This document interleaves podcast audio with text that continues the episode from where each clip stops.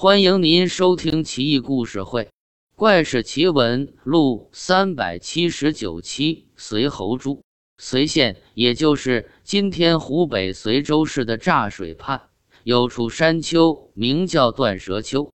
春秋年间，随侯出行，路过这里，见一条大蛇被人砍成两段，却还没死，在拼命的蠕动挣扎，不禁动了恻隐之心。觉得这条大蛇不一般，马上命令医官救治大蛇。医官用药膏涂抹断处，而后将蛇拼接起来，用布包扎好，蛇居然恢复如初，蜿蜒而入草丛之中。随后一行人都深感神异，将此处叫做断蛇丘。一年后，大蛇口衔一颗明珠进入随侯宫。放下明珠之后就不见了。明珠直径一寸有余，纯白色，夜里发出璀璨光芒，犹如明月。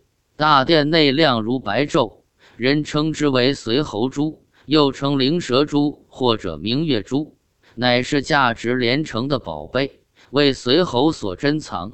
和氏璧和随侯珠，人称无双国宝，价值之高，可想而知了。这条大蛇真仗义，就是不知道谁这么大胆，竟敢砍他。